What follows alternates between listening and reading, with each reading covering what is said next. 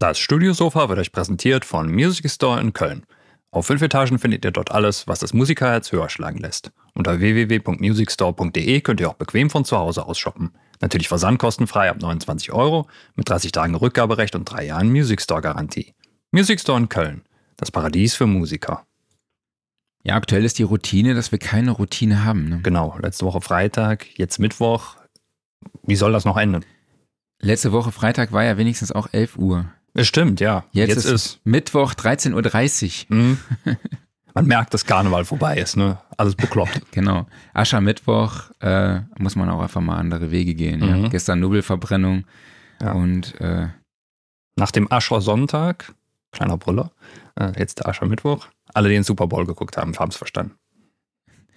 Genau. Ich glaube, ich glaub, das ist heute noch Thema hier im Podcast, ja, ja. habe ich mhm. gesehen. Ja. Später noch, ne? Mhm.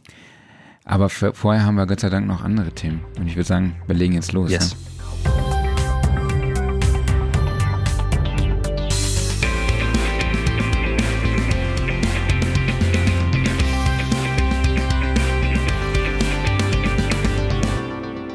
Studiosofa, der Sound and Recording Podcast, Ausgabe 189. Hallo an alle da draußen. Schön, dass ihr in dieser Woche wieder dabei seid. Ich begrüße den Nubbel Klaus Beetz. Den Nubbel. Was ist denn der Nubbel? Ja, das ist so eine Figur, die am Aschermittwoch verbrannt wird. Ach, das ist aber schön. Das möchte ich Schön, dass du trotzdem nochmal da bist. ja, äh, ich weiß nicht, was ich darauf sagen soll. Ich begrüße Marc Bohn, den schönsten Chefredakteur der Welt.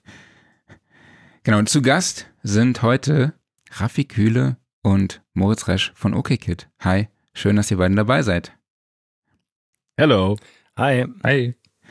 Wir sprechen heute mit euch über die Entstehung des neuen Albums Endlich wieder da, wo es beginnt, das am Freitag, den 16. Februar erscheint. Und ja, ihr beide gebt uns Einblicke in eure kreative Welt, in das Songwriting, in die Produktion, den Recording-Prozess.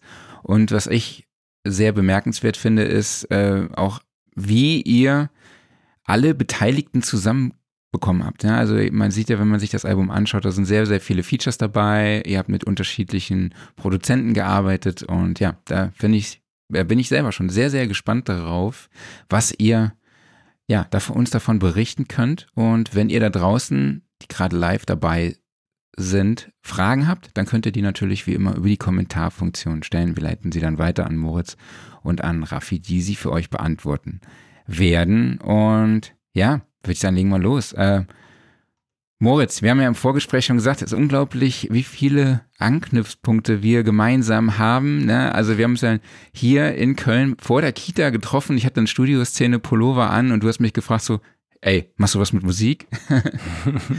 ja. Ja, ist wirklich ziemlich, äh, ziemlich crazy, auf jeden Fall. Meine, also unsere Kinder gehen in die Kita zusammen, lange Jahre, jetzt sind sie in der Schule zusammen und äh, man läuft ja einfach so über den Weg, so oft. Genau, definitiv. Aus der Nachbarschaft quasi. Eigentlich hätte, hätten, hättest du auch zu mir kommen können, wahrscheinlich. Ja.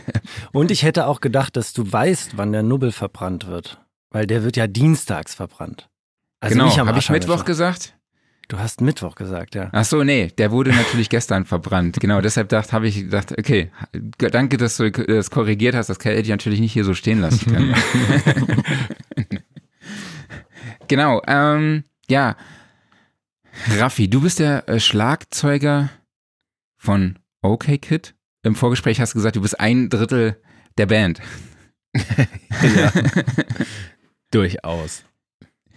Genau, was sind äh, aber außerhalb des, oder beziehungsweise abseits des Schlagzeugs bist du, glaube ich, so auch für die Produktion verantwortlich und hast so das Technische im Blick, richtig?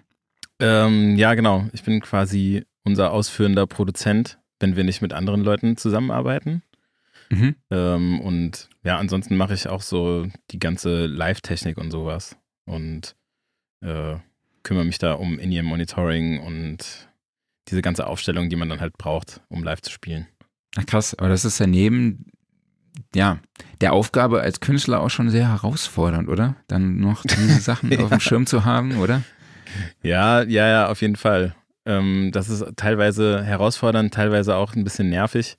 aber es ist halt notwendig, weil wir, äh, wir stehen ja zu fünft auf der Bühne, also wir sind zu dritt die mhm. Band, zusammen noch mit Jonas, unserem Sänger, und werden dann immer noch von zwei Leuten auf der Bühne unterstützt, äh, von Bass und Gitarre. Und unsere Musik erfordert das leider, äh, dass wir Backing-Tracks brauchen, weil wir sehr viele Sachen oder weil die Songs oftmals so sind, dass wir so viele Elemente drin haben, äh, dass wir die gar nicht alle selber live spielen könnten. Und ähm, in dem Moment, wo man mit Backing-Track spielt, braucht man eigentlich einen Klick und dann braucht man mhm. eigentlich auch anständiges Monitoring, damit es überhaupt alles funktioniert. Also du startest dann quasi auch live die Backing-Tracks? Genau, ich habe neben meinem Schlagzeug so ein Rack, da sind In-Ear-Sender drin, da ist ein Backing-Track-Player, da sind, ist noch so ein Mischpult und so weiter drin und wir haben das alles schon abges äh, abgespeckt. Das war früher noch komplexer mit Drum-Triggering und was weiß ich. Okay. Aber genau, jetzt ist schon einigermaßen kompakt, aber immer noch viel. okay, äh, und Moritz, du hast dann gesagt, du bist das andere Drittel.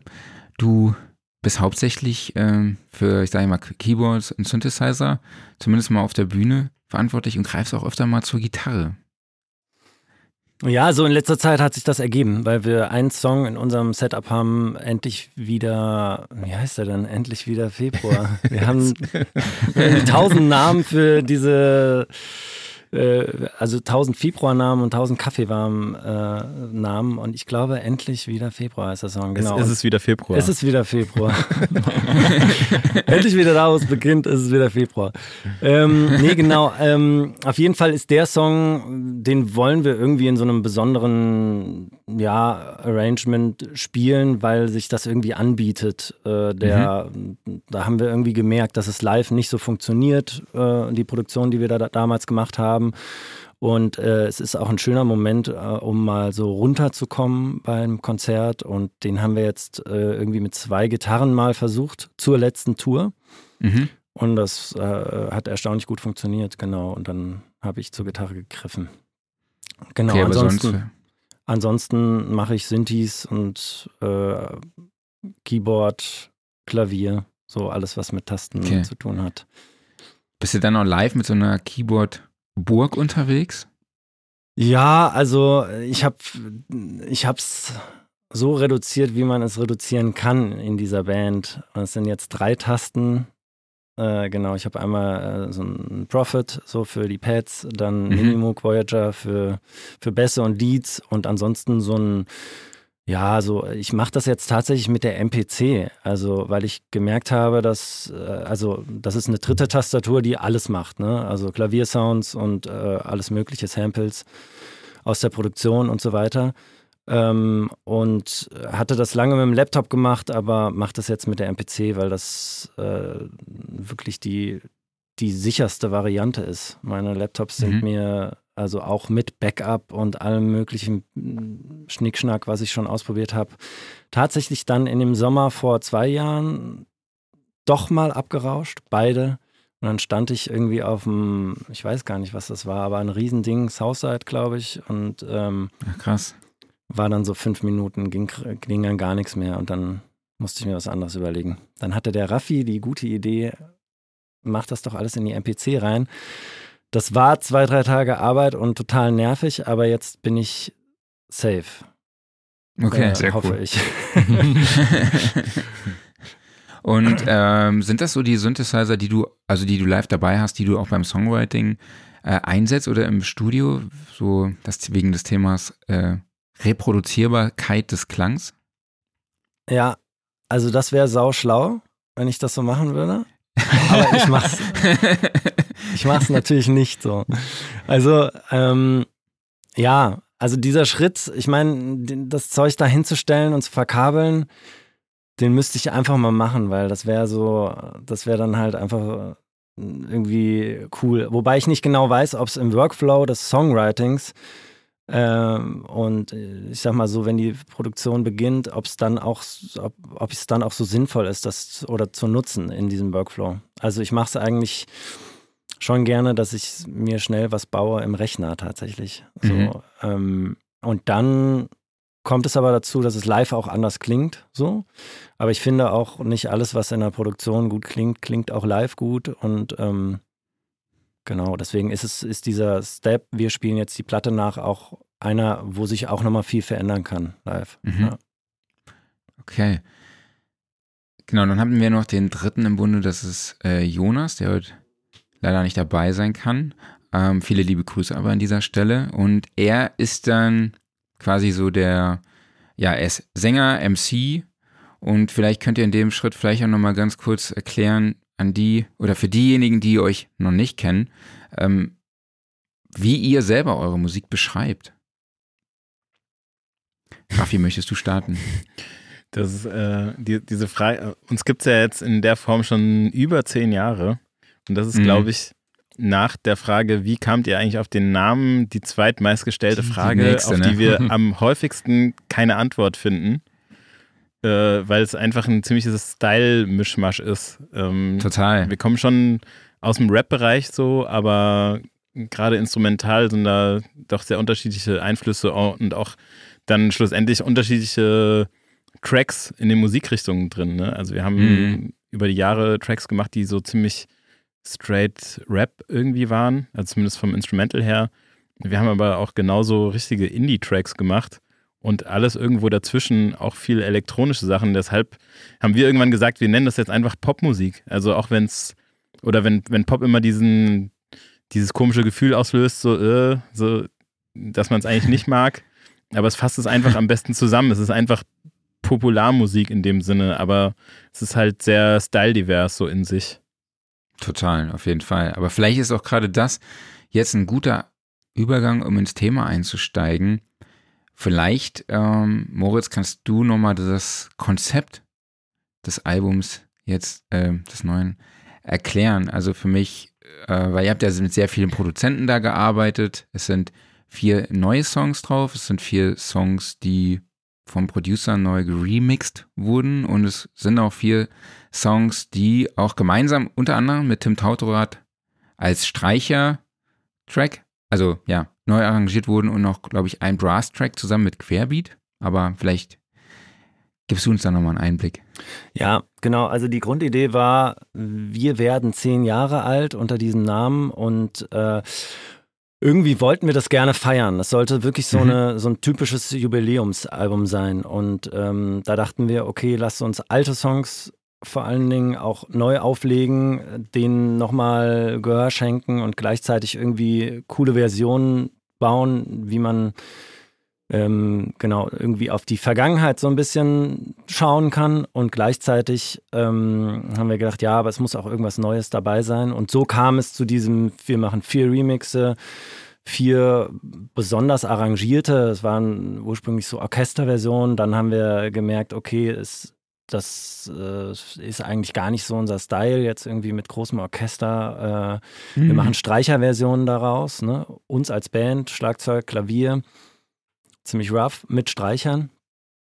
Und ähm, eine Version ist so eine Brass-Version gewesen, äh, geworden. Das äh, ist der Song mit Querbeat. Äh, genau, verschwende mich. Und ich, ich, weiß gar nicht mehr so genau, warum, wie, das dann war, dass wir, äh, dass wir das da aufgebrochen haben. Aber es, jedes Konzept äh, darf ja auch äh, sehr weich interpretiert werden. Und so haben wir das gemacht. Und ähm, ja, hat dann dazu geführt, dass wirklich sehr, sehr viele Leute an dieser Platte mitgewirkt haben. Ähm, und ähm, war für uns aber auch irgendwie ein Experiment, muss man so im Nachhinein sagen. Mhm. Okay. Raffi, euch war es ja dann auch wichtig, alte Weggefährten wieder mit dazu zu nehmen, ja, also mit Produzenten zu arbeiten, mit denen ihr auch früher gearbeitet habt, richtig? Ja, genau, ja. Wer war da so dabei dann? Äh, das waren vor allem der Sven Ludwig mhm. und der Robert Koch. Also Sven Ludwig ist ein Produzent hier aus Köln. Mit dem haben wir das erste Album zusammen gemacht und äh, auch mit Robert zusammen. Also die beiden haben das erste Album zusammen produziert. Und hm, Robert, ich weiß nicht, ob ihr den kennt. Also für Leute, die ihn nicht kennen, ist er schon seit Ewigkeiten eigentlich eher aus so einer Beat-Frickler-Richtung eigentlich unterwegs gewesen, also auch ziemlich erfolgreich ähm, und ist jetzt eher so in Richtung Ambient unterwegs, wohnt in den USA und macht ganz tolle, ruhige, schon fast meditative Musik. Und Sven okay. ist nach wie vor in Köln, hat hier sein Studio und genau, wir laufen uns ständig über den Weg, sind befreundet und so weiter. Und okay. dann fanden wir es halt cool, so, ey, zehn Jahre später quasi so, ist doch geil, wenn die beiden auch nochmal eine Interpretation von einem Song machen, den sie gerne mögen. Und das waren dann halt bei, äh, bei Robert war das hellwach und bei Sven war das halt gute Menschen. Okay, und wie kam es denn zum Feature mit Sebastian Krumbiegel von den Prinzen? Ja, das war irgendwie sehr, äh, also es war irgendwie ganz lustig, weil wir, also wir haben für dieses Album uns eine Zeit genommen im Cloudsail Studio in Hamburg, um zu sagen, wir machen das jetzt hier irgendwie fertig, so, weil ich glaube, also wir haben hier perfekte Bedingungen können wir auch gerne nochmal darauf zu sprechen kommen. Ne? Mir unser Studio und noch zwei weitere Räume, also drei, drei Räume, jeder für sich. Ähm, aber wir haben gedacht, so, wir müssen auch mal raus. Und dann haben wir ähm, Songs geschrieben in Hamburg. Und ähm, der Techniker da, ähm, der hieß Sebastian. Mhm. Und ähm, der Jonas hatte, als wir gerade einen Song geschrieben haben, ähm, der, der da hieß Fest der Liebe, genau. Es war so ein Weihnachtssong, äh, den hatten wir da so rumliegen. Hat dann diesen Sebastian anrufen müssen, weil irgendwas Technische gefehlt hat. Ich weiß es gar nicht mehr genau, was er genau wollte. Und er hat halt nicht diesen Sebastian angerufen, sondern er hat Sebastian Krumbiegel angerufen. Ach, geil. geil. ähm, und dann kam irgendwie so eins zum anderen so. Dann hat er erzählt, ja, wir sind gerade hier in Hamburg und so weiter, machen ein neues Album. Äh, dann haben die ein bisschen geschnackt. Ähm, und dann hatte man, dann hatte Jonas irgendwie die Idee, hä, aber eigentlich wäre es doch total cool, wenn Sebastian Krumbiegel auf diesem Song, den wir hier gerade machen, äh, irgendwie, wenn er da irgendwas drauf macht. Und äh, der hatte sofort total Bock. Und dann war das ganz unkompliziert. So. Der ist ja auch so ein, so ein lieber Mensch, also und der ist dann mit seiner Euphorie auch, auch total cool, was das angeht. Ähm, hat das da auch so ein bisschen gepusht. Wir fanden die Idee sowieso total geil und dann kam es tatsächlich dazu. Geil, nochmal auch äh, viele liebe Grüße an Tim Tautorat, mit dem ihr auch zusammengearbeitet habt. Der mhm. war ja auch schon zweimal hier äh, im Podcast. Unter anderem haben wir ihn auf dem Studiosofa während der Studioszene interviewt, weil er wollte unbedingt nochmal zu uns kommen, weil er, weil er sich, äh, ja, wie soll, man, soll ich es sagen? Er wollte sich nicht damit abfinden, dass sein Podcast nicht der meistgeklickte ist. Deshalb haben wir die Episode dann mit ihm äh, die beste Episode aller Zeiten, glaube ich, genannt sogar. äh, genau, jetzt hat er zumindest den Titel. Ähm, aber vielleicht könnt ihr uns einfach mal mitnehmen. So, es würde mich tierisch interessieren, wie ihr aus eurer Perspektive die Zusammenarbeit mit Tim äh, seht oder auch wahrgenommen habt. Ich meine, er ist ja. Äh, Tim, Tim ist ein super geiler Typ. Und äh, wir kamen tatsächlich auf Tim, ähm, das war 2018, äh, als wir die, oder das damalige Album hieß dann schlussendlich Sensation, aber wir haben das quasi so angefangen zu machen und zu schreiben und haben dann aber auch gesagt, so, ey, wir wollen quasi unseren Sound verändern und es soll oder es darf auch härter werden, so, ne? Mhm. Und äh, ich habe in Hannover studiert und habe da zusammen äh, mit dem Bassisten von The Hirsch-Effekt, so einer ziemlich lustigen, weirden, anstrengenden Prog-Metal-Band äh, studiert, die äh, Tim aber damals produziert hat. Ach so. Und dann habe ich den Ilya angerufen, also den Bassisten, und habe gefragt, so, wer ist denn das eigentlich, der, mit wem habt ihr die Platte gemacht? Weil wir suchen irgendwie nach jemandem, der dann auch in so einem Metal-Bereich irgendwie so Expertise hat oder das kann. Und äh, genau, dann kamen wir auf Tim Tautorat, und im Endeffekt ist lustigerweise die Platte, die wir komplett mit Tim Tautorat gemacht haben, überhaupt nicht härter geworden, sondern eher viel poppiger und so. Ne? Das lag aber vor allem an uns.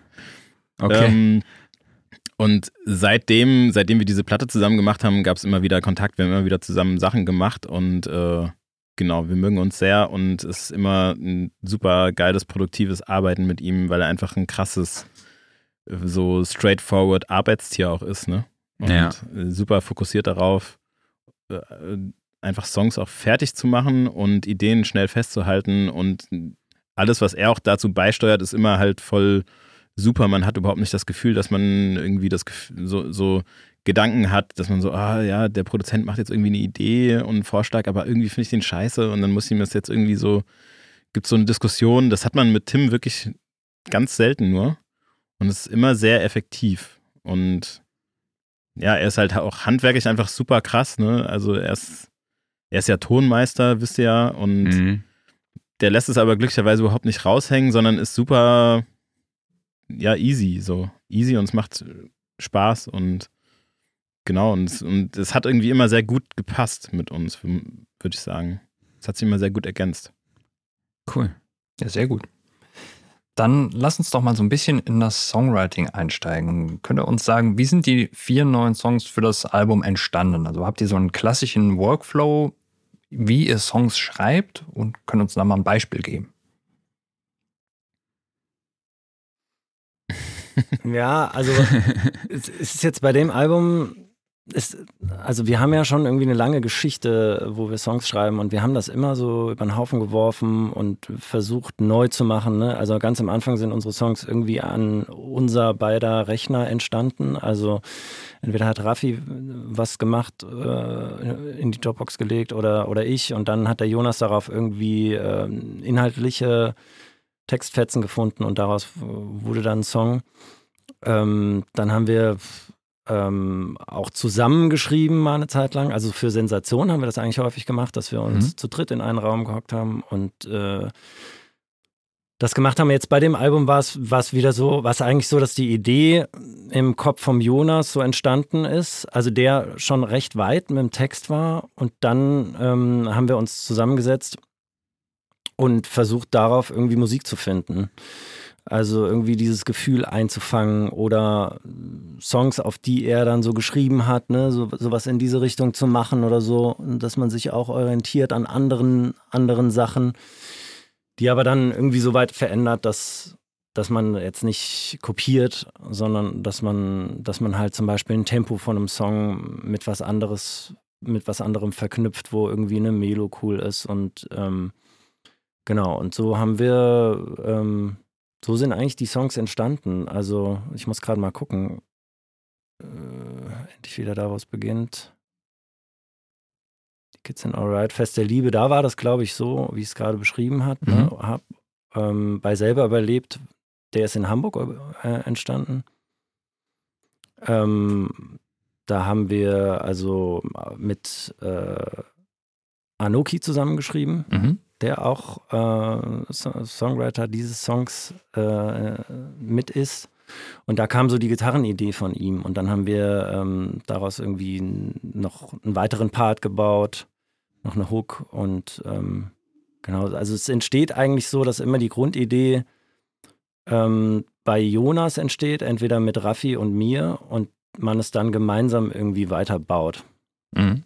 Wo wart ihr da in Hamburg? In welchem Studio? Im Cloud-Zill-Studio. Oh, cool. Mhm. Ja. Mhm. Super geiles Studio. Also super, super geile Spielwiese. Mhm. Okay. Ja. Und ihr habt im, im Vorgespräch gesagt, ihr seid keine Probeband. Also ist es richtig so, dass ihr da quasi nicht mal zusammen jammt und dadurch entsteht ein Song, sondern es ist wirklich immer so diese fokussierte P äh, Produktion am Rechner? Also ja, also wir jammen tatsächlich überhaupt nicht. Es ist eher so, dass, äh, keine Ahnung, dass wir Sachen mitschneiden, wenn wir selber spielen oder so, ne? Aber mhm. eigentlich entstehen wirklich die Grundideen sind, also zum Beispiel bei Endlich wieder da, wo es beginnt, war das so, dass Moritz so ein Grundlayout gemacht hat mit den Chords und äh, so einer Gitarrenmelodie. Dann habe ich irgendwann die Hook dazu gemacht und dann haben wir den Song fertig arrangiert. Und so läuft es eigentlich voll oft irgendwie, dass wir so Parts äh, ganz grundlegend festhalten, also so harmonisch, so ein Beatgerüst oder sowas und Jonas darauf textet und dann machen wir den Song irgendwie fertig. Und äh, ja, Cloudsill, das war eigentlich so ein bisschen die Idee, dass wir irgendwo hingehen, wo wir die Möglichkeit haben, einen Song von A bis Z direkt fertig zu machen, ne? Mhm. Weil wir haben hier auf jeden Fall, wie das jede Band wahrscheinlich hat, so mehrere Ordner voll von irgendwelchen Karteileichen-Songs oder, oder vor allem Instrumental-Layouts äh, die dann irgendwo rumliegen und die sind eigentlich geil, aber irgendwie wird daraus nichts mehr. Mhm. Ähm, und dann war der Gedanke so ein bisschen, okay, wir umgehen das einfach, indem wir irgendwo hingehen, wo wir das einfach dann komplett fertig machen. Ne? Dann bleibt man nicht in diesem Demo-Status hängen mit so, ja, das ist eigentlich schon ganz cool, aber dann müssten wir es nochmal aufnehmen und dann müssten, bräuchten wir nochmal einen äh, Raum zum Drums aufnehmen oder was weiß ich. Sondern im Clouds oder in Studios wie dem Clouds gibt ja mehrere von solchen Studios, da gibt es dann keine Entschuldigung mehr eigentlich, ne? Weil dann hast du alles da, um wirklich eine fertige Produktion äh, mitzunehmen, wenn du dahin fährst. So. Und im Endeffekt war das eigentlich auch ein bisschen so. Mhm. Sind denn eure Setups im Rechner dann identisch oder hat da jeder so seine eigene Produktionsumgebung? Hm, das, das ist also Ableton-mäßig sind wir eigentlich relativ gleich. Also wir haben irgendwann mal unsere Plugins so ziemlich geupdatet, dass jeder die des anderen auch hat. Aber das muss man eigentlich so, ich meine, ihr kennt das ja, alle drei Monate oder so müsste man das theoretisch machen, weil dann kauft man nachts irgendwann hier dann das Plugin, weil das noch im Sale ist und dann merkt man, ah, ich brauche noch das, mhm. dann kaufe ich das. Dann äh, habe ich hier schon äh, die äh, Contact Library äh, aktualisiert, dann funktioniert die schon wieder auf dem anderen Rechner nicht und so ist es dann immer so ein bisschen. Ne? Aber grundlegend, wenn wir quasi Ableton benutzen, was jahrelang eigentlich unsere Haupt, unsere beider Haupt-DAW war und auch zum Teil noch ist, äh, dann kann man eigentlich, kann Moritz irgendwas machen und ich kann das dann hier öffnen und umgekehrt. Äh, bei dem Album jetzt, vor allem, also bei den Tracks, die wir dann hier gemacht haben oder auch fertig gemacht haben, war das dann aber so, dass ich irgendwann angefangen habe, äh, in Pro Tools zu gehen, weil ich so leicht oder ich habe das immer bei mir auf dem Instagram-Account festgehalten, immer wenn mein Ableton abgerauscht ist. Und dann waren, äh, waren das irgendwann sehr viele Story-Posts, die ich dann in meinem Archiv gesehen habe. Das liegt aber, glaube ich, nicht unbedingt an Ableton, sondern es liegt an meinem Setup, dass ich hier so, hm. ich habe hier zwei Apollos äh, und noch so ein Satellite und irgendwie ist die Kombi mehrere Thunderbolt-Interfaces mit neuem MacBook, die ist einfach irgendwie doof. Keine Ahnung. Aber in Pro Tools funktioniert es besser, deshalb. Ja, und äh, ja, zum, zum Drums aufnehmen und Drums editieren ist dann Pro Tools dann doch eher für mich zumindest äh, besser. Und ähm, auch zum Mixen nachher haben wir sowieso Pro Tools benutzt, ja. deshalb.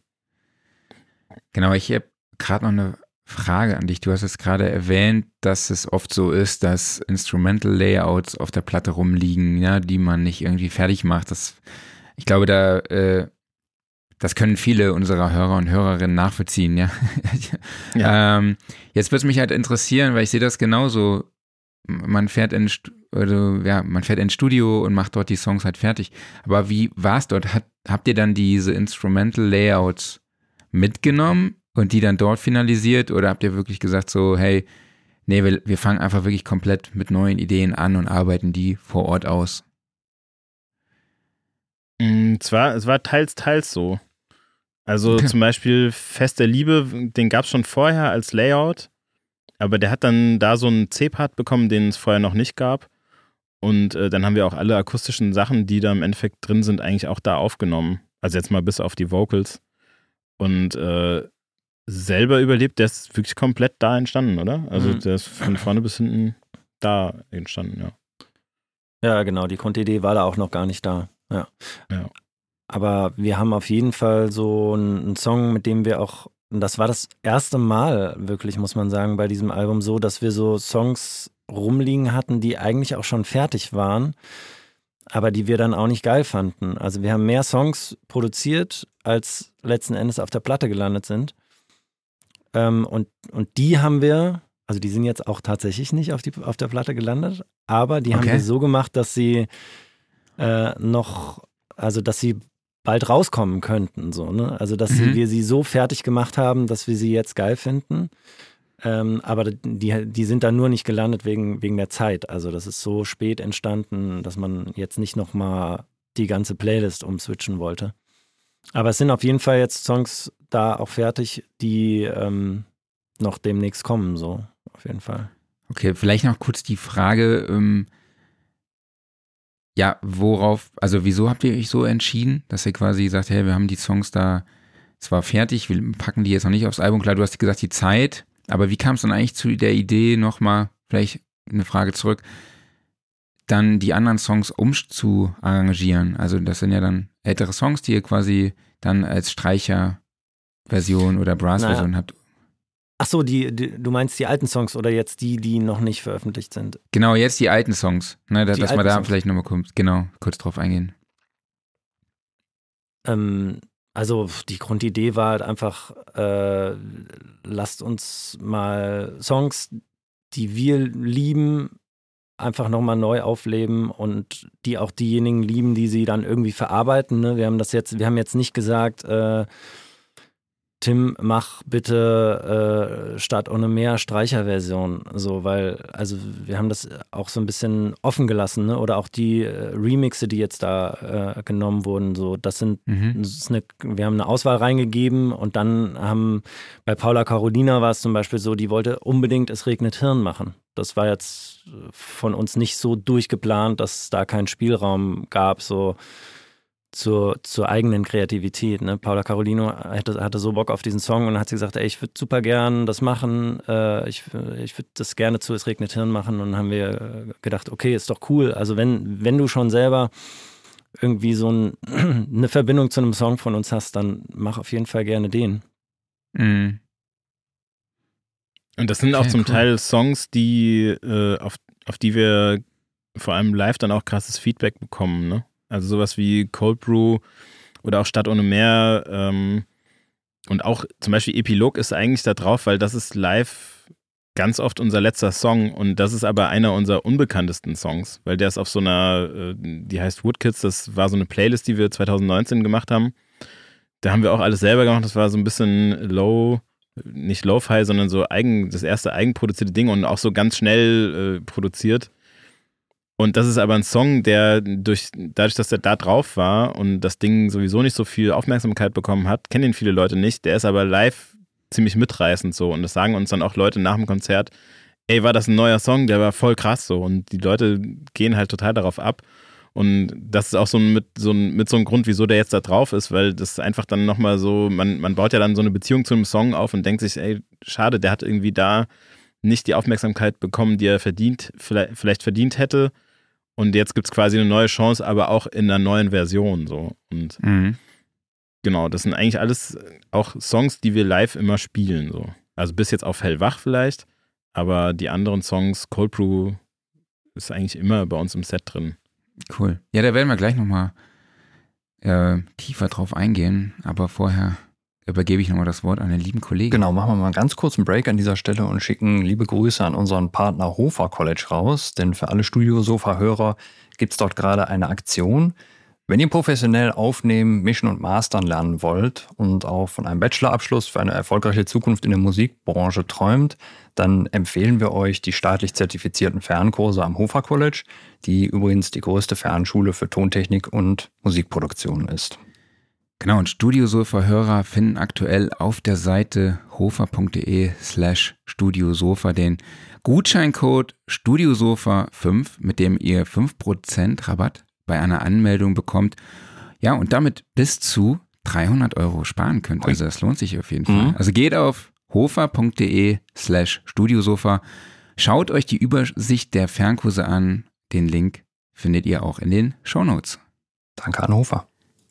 Ja, vielen lieben Dank und liebe Grüße. Äh, genau, wir haben ja ganz kurz schon über die technische Infrastruktur gesprochen. Also ihr arbeitet beide in Ableton, aber wie tauscht ihr euch denn beispielsweise auch aus? Also wie tauscht ihr die Daten hin und her? Ist das, du hast ja eben schon, also Raffi, du hast eben erwähnt oder Moritz, dass äh, ihr auch im Studio seid gemeinsam, jeder hat seinen eigenen Raum, aber vielleicht könnt ihr uns da nochmal so ein bisschen mitnehmen. So simpel wie es geht. wir haben einfach, äh, wir haben einfach einen Dropbox-Ordner zusammen mhm. für gemeinsame Projekte sozusagen. Ähm, wenn einer irgendwas Neues anfängt, dann lädt er das da rein. Dann kann der andere das öffnen. Äh, man drückt all, auf alles sammeln und sichern. Und dann ist eigentlich das so, dass du, wenn du dieselben Plugins hast, das aus der Dropbox raus öffnen kannst. Mhm. Und das klappt meistens eigentlich ganz gut. Okay. Und wenn wir es halt fertig machen, dann gehen, dann sitzen wir sowieso irgendwie an einem Rechner eigentlich. Und, wenn es gar nicht geht, dann fixieren wir irgendwie Audiospuren und so. Dann, mhm. dann geht das auch. Ja. ja.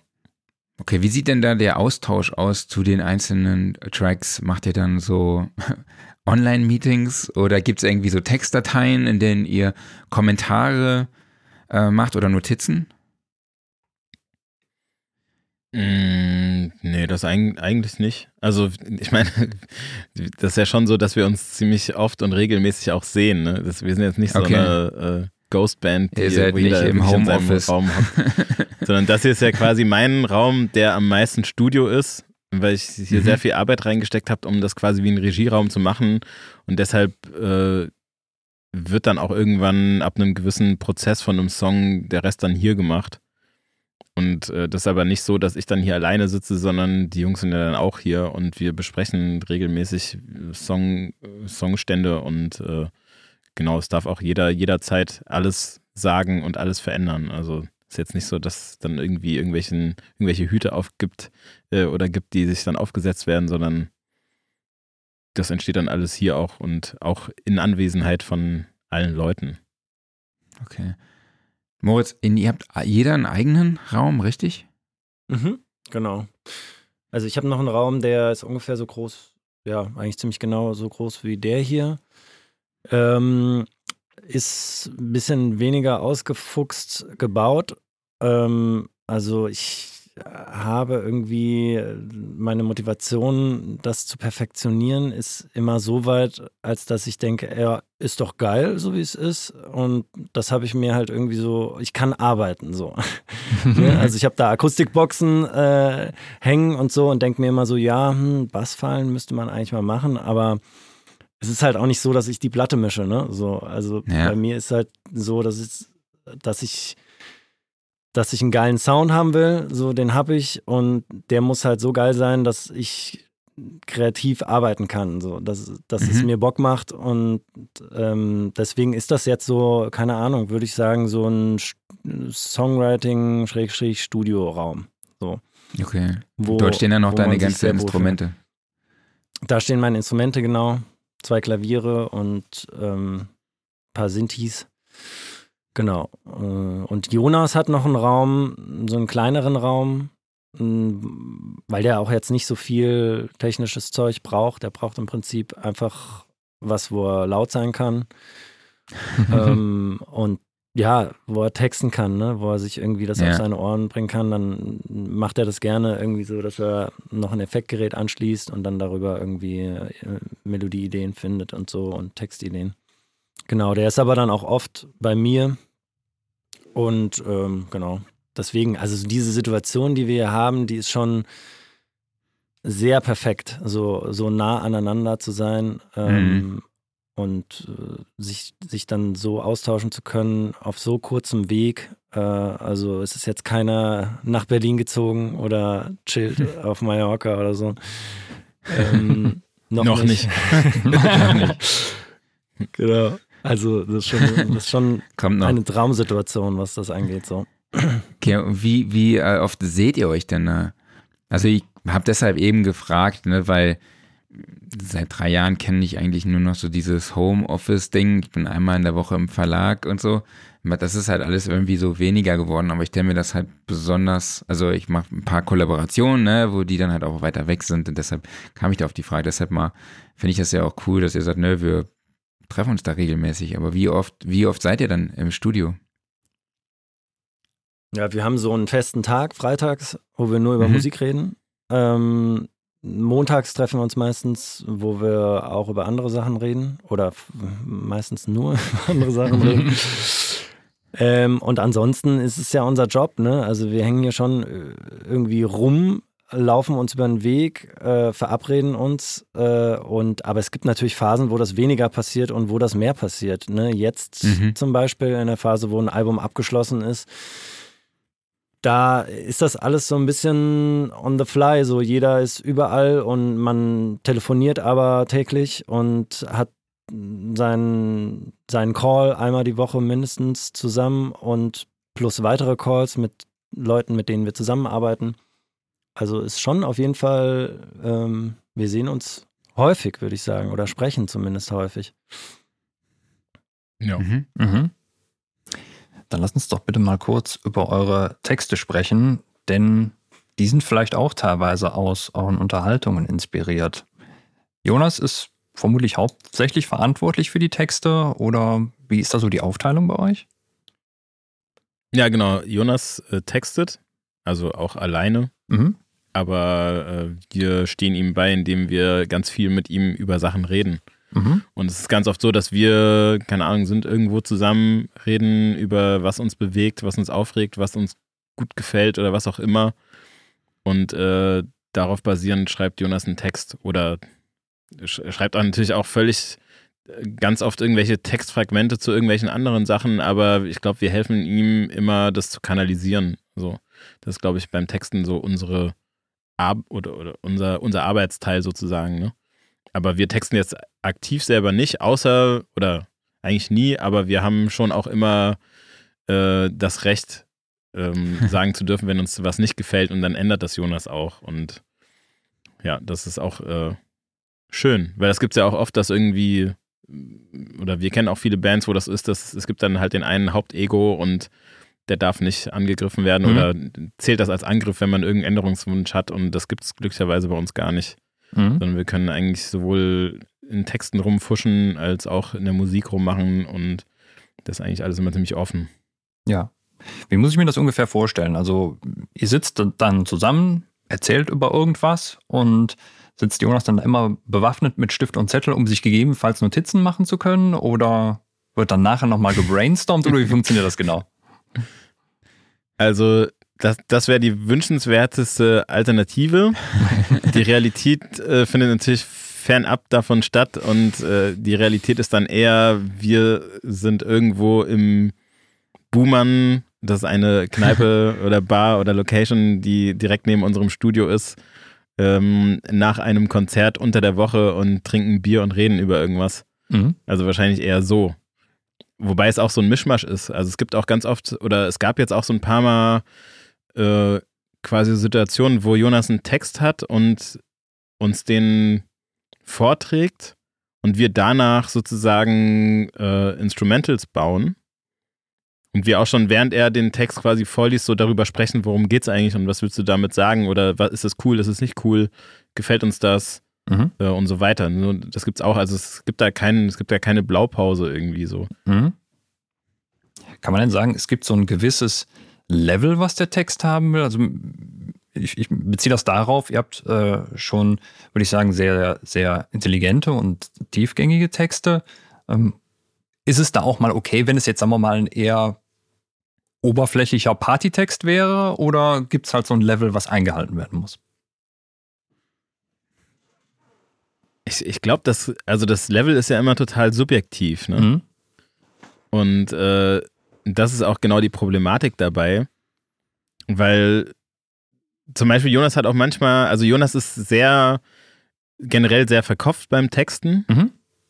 Und das führt aber auch dazu, dass die Texte halt so, dass du dir die nicht nur einmal anhören kannst, sondern dass du, äh, oder das berichten uns auf jeden Fall viele Leute, dass du die Songs mehrmals hören kannst und kannst dann noch neue Entdeckungen im Text machen. So. Und das ist auch was so, was mir persönlich, deshalb halte ich den Jonas auch für einen der besten Texter, die ich überhaupt kenne, mhm. weil ich das Wahnsinn finde, was der zum Teil einfach aus Themen oder aus Bildern rausholt oder was er für Bilder zu bestimmten Sachen kreiert, so, ne? Und das kann aber natürlich auch mal dazu führen, dass ein Bild so äh, um die Ecke gedacht ist, dass er hier ist und uns den Text zeigt und man nicht versteht, worum es geht. Weil es so unoffensichtlich versucht es zu machen, dass es dann gar nicht mehr erkennbar wird. Ne? Mhm. Mhm. Und auf der anderen Seite gibt es dann auch, äh, manchmal versucht Jonas sich auch so locker zu machen, dass er, dass er sagt, ja, man muss auch nicht den Text jetzt fünfmal drehen und wenden und das ist ja auch so, mhm. aber dann wird es manchmal zu einfach und das passt dann irgendwie auch nicht mehr zu uns, aber das, das ist immer dann so ein Hin und Her. Also das, das, da, da gibt es auch keinen so, es gibt kein bestimmtes Level oder so, mhm. sondern Jonas hat schon einen krassen Anspruch an, auch an sich selbst beim Texten, dass wir da jetzt nicht irgendwie so eine Schranke einbauen müssen, so der Text muss uns beiden gefallen und dann okay. wird er approved oder so, das gibt es gar nicht, mhm. sondern erst, man muss den Jonas eher für sich selber zurückfahren, so dass man sagt, so ey, das, das ist cool so, du brauchst ja jetzt nicht nochmal überlegen, wie es noch cooler sein kann, sondern mhm. das ist schon völlig super so. Okay, ja, also ich ja, finde. Das ist. Sorry. Nee, schieß los.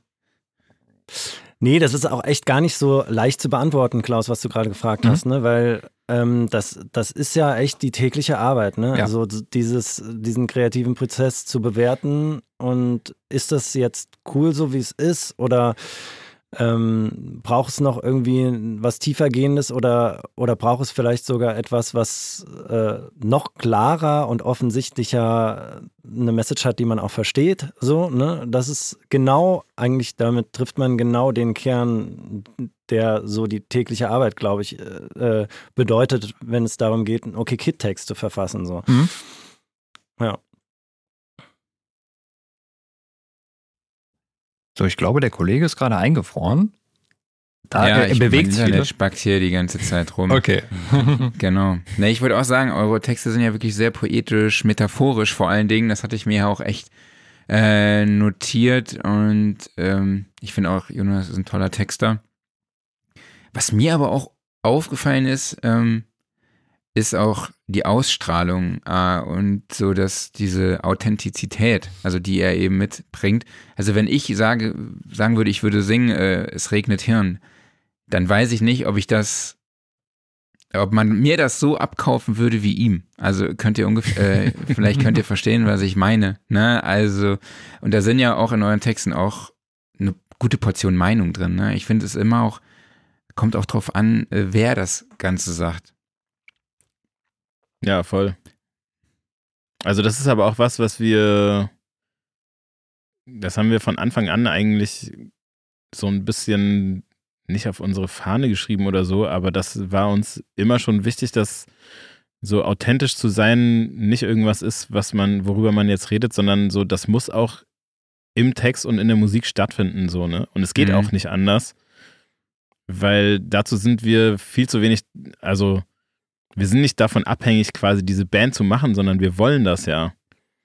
Und äh, wenn man irgendwas will, dann sollte man es ja machen aus Beweggründen, die einen selber zufriedenstellen. Mhm. Und das bringt ja nichts, irgendwas Artifizielles zu erschaffen, nur um das weiterzumachen. So. Und deshalb, also, ich glaube, alles, was auch Jonas zu Papier bringt, wurzelt einfach irgendwo in so, in seiner Persönlichkeit auch oder auch in dem, was wir miteinander erleben. So. Und deshalb ja, solange das so ein bisschen spannend bleibt, können wir das, glaube ich, weitermachen. Mhm. Okay. Ja, ich weiß, hier gab es noch eine Frage von einem, äh, auf, von jemandem auf YouTube, von Daniel. Ähm, ihr legt offensichtlich nicht sehr viel Wert auf Mainstream-Songwriting. Das kann, glaube ich, jeder selber beurteilen, ob er das so sieht oder nicht. Aber was glaubt ihr, hat da zu einem Erfolg geführt?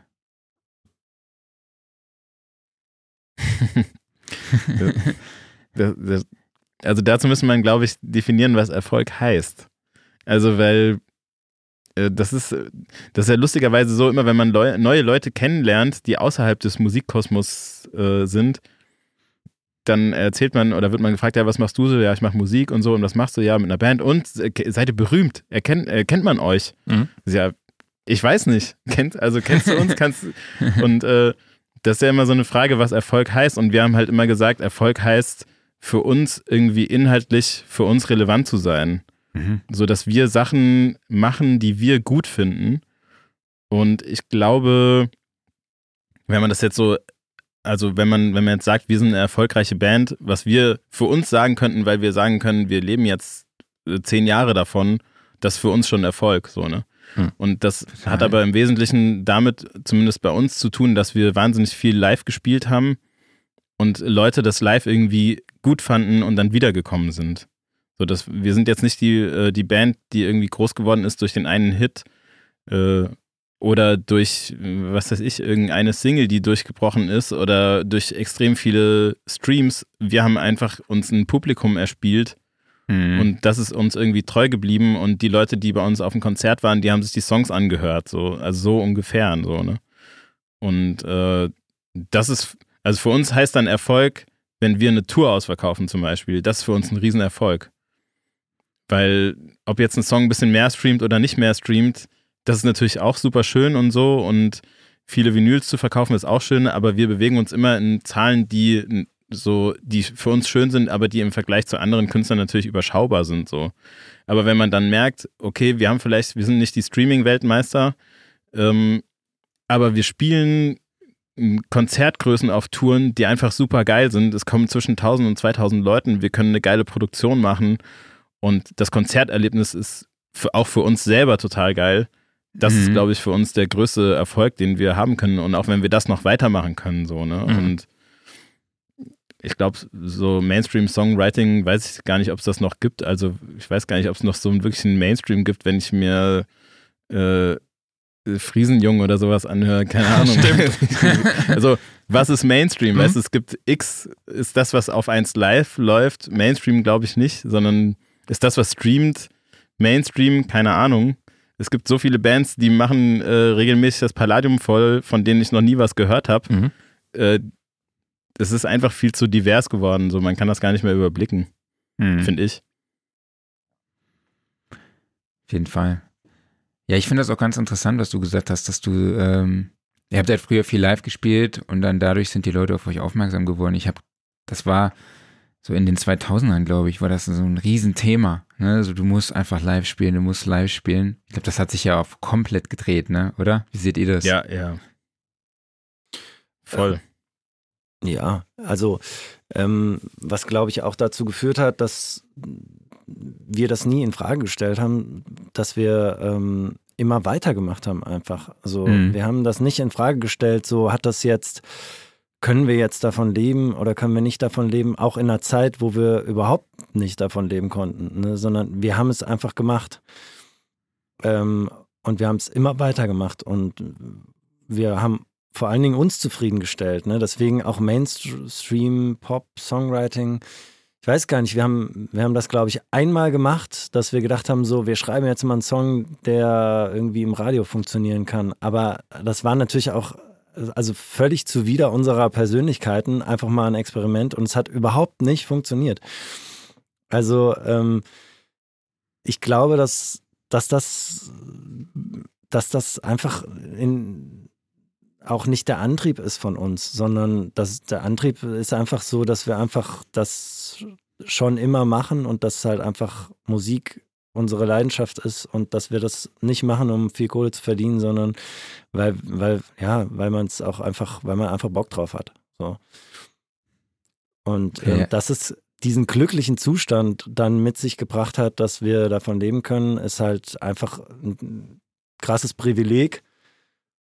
Ähm, auch, auch eine Band zu sein, die irgendwie eigentlich von sich sagt, ähm, wir haben immer das gemacht, worauf wir Lust hatten. Das ist schon, das ist für uns auf jeden Fall oder für mich der größte Erfolg. So, wir haben uns noch, noch nie krass reinreden lassen und wir haben uns noch nie krass verbogen oder irgendwie überhaupt verbogen für irgendwas, sondern wir können einfach das, was wir gerne machen, können wir einfach so machen, dass es uns die Freiheit gibt, nichts anderes machen zu müssen, so als das.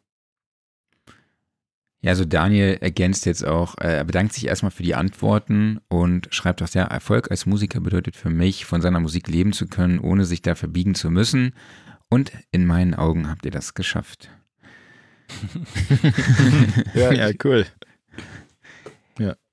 Ja, ich meine, ihr seid ja schon ein Begriff, ne? Also wenn man sagt, okay, ja. Kid, kennen ja schon, kennen ja schon sehr, sehr viele, ne? Und wenn man euch dann auch auf Instagram so verfolgt, äh, Southside Festival, das war ja auch schon ganz gut besucht. Ich glaube, ne, vor so vielen Leuten zu spielen und das ist ja, macht ja dann auch natürlich mit einem selber was, ne? Und das, ich glaube, das bringt, das ist ja auch genau das, was, was du gesagt hast, ne? Ähm, okay, wenn man jetzt mal weitermachen.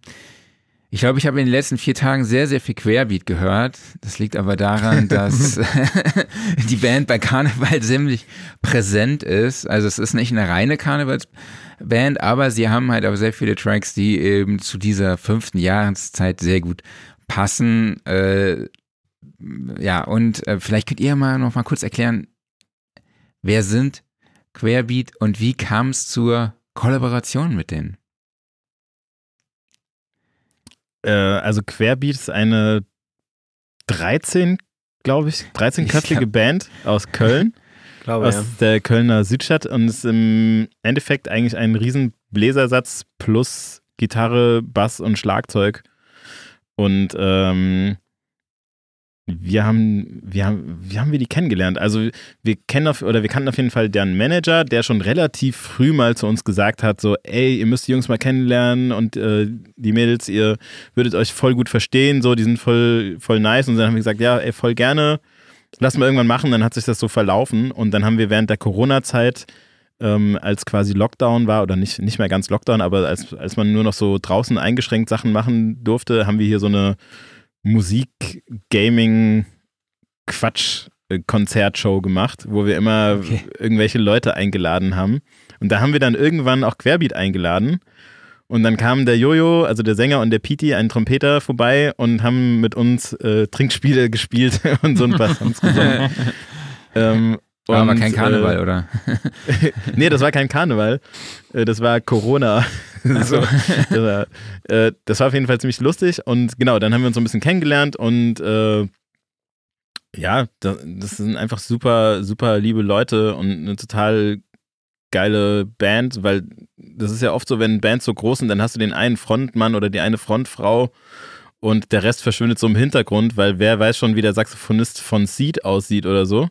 Aber bei denen, wenn du die live siehst, das ist einfach unfassbar, weil da stehen einfach 13 Leute, 13 Frontmänner und Frauen auf der Bühne gefühlt. Geil. So, und es ist wie so eine Handballmannschaft, die so ihren Erfolg feiert. Mhm. Also nach das, so ich habe immer das Gefühl, okay, wenn die auf die Bühne gehen, dann ist es wie eine Handballmannschaft, die gerade gewonnen hat. So ungefähr so. Auch okay. so in der Stärke der, der, der Mannschaft. So, ne? Mhm. Ja, die rasten ja. alle völlig aus und es ist total krass. Und äh, genau, die haben uns dann eingeladen, äh, die haben irgendwann die Lanxess Arena ausverkauft und äh, haben uns eingeladen, dann einen Song zu spielen mit denen, weil wir haben irgendwann auf, äh, auf Sensation, auf, dem, auf unserem Album von 2018 hatten wir einen Song drauf, der Heimatschenke hieß. Und äh, Querbeat haben während der Corona-Zeit so einen Song gemacht über das Kneipensterben in Köln. Und da ging es dann auch um um alle möglichen Kneipen, aber äh, auch um quasi den goldenen Schuss, wo, den Jonas in dem Song Heimatschenke beschreibt. Und dann haben die uns quasi eingeladen, äh, den Song mit denen zusammen zu spielen. Und äh, ich weiß gar nicht, dann haben wir uns irgendwie noch gegenseitig eingeladen und äh, ja, irgendwann haben wir auf jeden Fall äh, gesagt, ey, wir müssen mal einen Song zusammen machen und dann kamen wir eben bei diesen Überlegungen zum, zu diesem Jubiläumsalbum auf die Idee, so, ey, es wäre eigentlich voll geil, nicht nur Streicher-Sachen zu machen, sondern auch eine Brass-Version zu machen, so. Und mhm. äh, wenn wir schon Brass-Versionen machen, so, dann lass uns doch Querbeat fragen, weil die sind der krasseste Bläsersatz, so, ne? Und ja. dann, äh, genau, dann haben wir im Endeffekt eigentlich mit denen zusammen diese Versionen produziert von Verschwende mich. Und äh, das war auch total cool, weil die total engagiert waren, total Bock darauf hatten, sich voll gefreut haben. Ähm, und der Song ist auch echt irgendwie, das ist einfach super schön geworden. Und wir haben den tatsächlich auch live in Köln zusammen dann gespielt und auf unserem Festival dann mit so einem noch, mit so einem Posaunenkinderchor und so äh, gespielt. Cool. Und äh, das hat alles ziemlich großen Spaß gemacht. Ja, ist eine, eine super, eine schöne Verbindung, die wir da haben zu denen.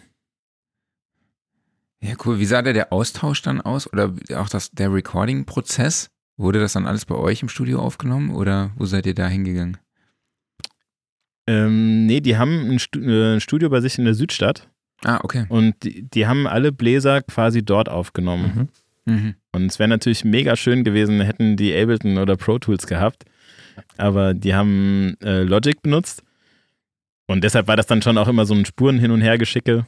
Okay. Ähm, aber das hat eigentlich relativ stressfrei geklappt. Also es waren einfach immer so, die haben was geschickt, äh, dann eine neue Version geschickt, dann haben wir gesagt, so, vielleicht so und so nochmal machen, so und so probieren. Dann haben wir wieder was verändert, dann haben die wieder gesagt, so, ja, mach vielleicht nochmal so und so. Und dann hat man sich so angenähert und es war aber ziemlich easy eigentlich. Also es hat total Bock gemacht.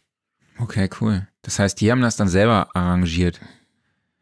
Ja, genau, den, äh, die Stimmen ausgesetzt und so mhm. äh, haben die alle selber. Und auch die sind ja total krass ausgecheckt, also wie, äh, wie da die Melodieführung und so sind und äh, welche Stimmen, welches Instrument spielt, das checken die halt alles total krass aus. Ne? Und das war für uns natürlich sehr, äh, sehr schön, weil wir das nie selber nie hätten machen können. Oder Moritz hätte das äh, machen können, aber es ist ja wahnsinnig aufwendig, so, so einen Bläsersatz irgendwie zu schreiben.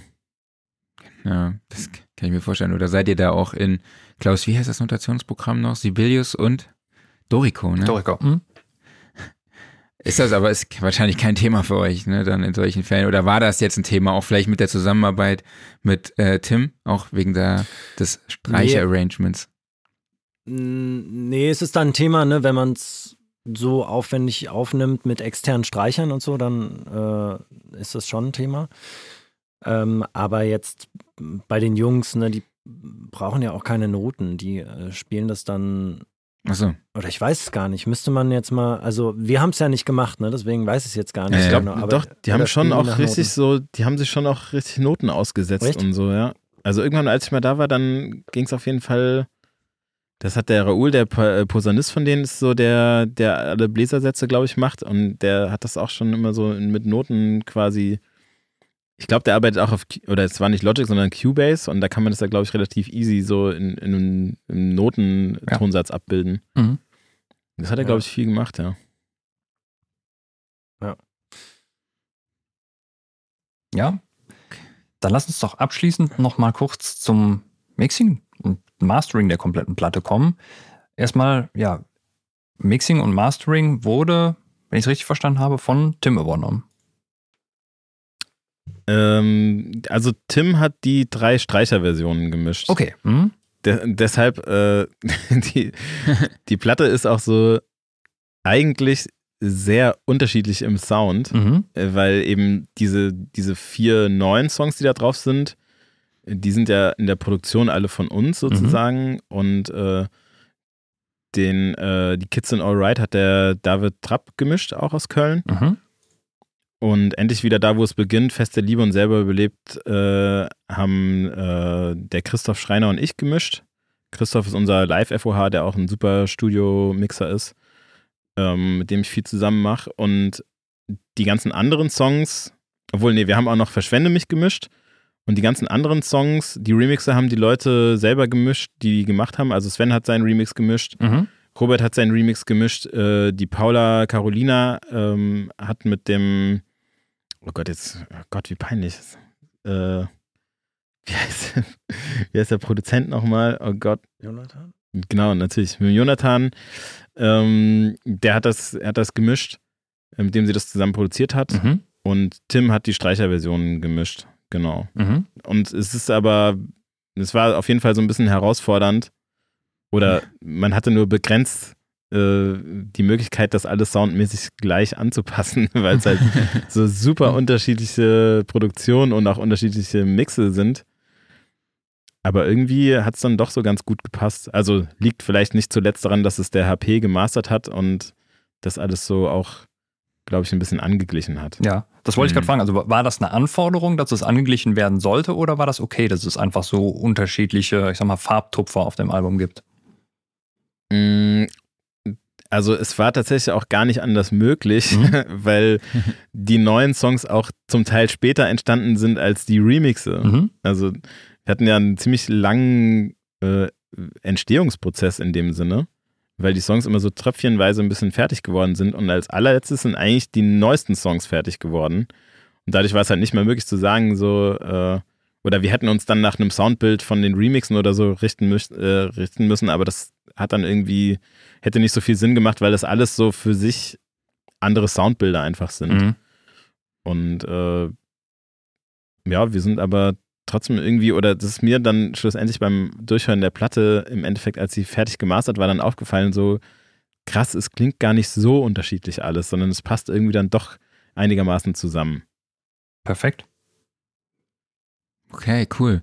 Ja, das ist auch was, worüber wir im Vorgespräch gesprochen hatten. Also ich fand halt auch, dass zwar jeder Track so seine einzelne eigene Note hatte vom Sound her, aber es war nicht so, dass man das Gefühl hat, ähm, es fällt, einer fällt heraus oder so aus dem äh, Soundkonzept. Also dann nochmal viele liebe Grüße an HP. ja, auf jeden Fall. Ja, schön, dass äh, du das sagst. Ja, das ist mir auf jeden Fall direkt aufgefallen, weil ich dachte mir auch so, es muss ja schon eine Herausforderung gewesen sein, ja, wenn äh, viele Mixing Engineers und viele unterschiedliche Producer an einem Album mitarbeiten, dass man da so ein trotzdem ein einheitliches Klangkonzept als Ergebnis bekommt. Also, ähm, und das habt ihr auf jeden Fall sehr gut hinbekommen. Vielen Dank. Ähm, genau, dann nicht erschrecken. Ich mache euch jetzt mal hier groß. Das mache ich immer, damit ich für Social Media im Nachgang noch ein bisschen was aus dem Video rausschneiden kann. Ähm, vielleicht, also zu, so, jetzt. Zum Schluss nochmal zum Thema die Frage, was ist für euch am wichtigsten bei der Zusammenarbeit mit anderen Künstlern und auch Produzenten und ja, was nehmt ihr daraus auch persönlich mit?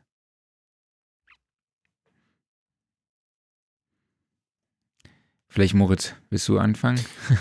ähm, also die, das Wichtigste ist, glaube ich, das Persönliche und dann kommen die Skills. Also irgendwie so, das ist so, deswegen auch das, also wenn man ja, wenn man irgendwie nicht klarkommt mit jemandem, ne, dann, aber das war auch noch nie so. Eigentlich hatten wir da immer Glück, so mit jedem, mit dem wir zusammen musikalisch zusammengearbeitet haben. Ähm, gut, vielleicht erinnert man sich an die nicht mehr, die, äh, die man, äh, wo es irgendwie scheiße war. Aber ähm, wenn ich jetzt an, an, an Tim Tautorat denke oder so, also was ich krass finde, so wie vielseitig der auch unterwegs ist. Ne? So, man, mhm. man kann mit dem irgendwie eine geile Popplatte machen Gleichzeitig hat er immer einen Rat, wenn man irgendwie nicht mehr weiter weiß. Und gleichzeitig äh, kann man ihm irgendwie sagen, ey, es wäre geil, wenn du ein Streicherarrangement für einen alten Song für uns machst. So. Das ist so, das ist so eine Vielseitigkeit, die, glaube ich, für eine Band total inspirierend ist ähm, und uns auf jeden Fall total gut tut, weil wir sind zwar so ein, äh, wir sind ja schon abgeschlossener Kosmos, der irgendwie auch alleine funktioniert. Ähm, das ist echt ein großes Glück. So, wir bringen eigentlich alles mit. Ne? Hier, mhm. Also wir können mit, wir können Texte schreiben, wir können Musik schreiben und wir können das Ding auch noch produzieren und wir können es auch noch mischen sogar. Ähm, also, aber klar kommt eine Band auch immer an den Punkt, so, wo Input von außen gut ist. Und das ist, das ist meistens sehr inspirierend. So, wenn man sich mit den, wenn die Leute was drauf haben und wenn man sich mit den Leuten gut versteht. Raffi, was hast du, was nimmst du aus Kollaboration für dich persönlich mit?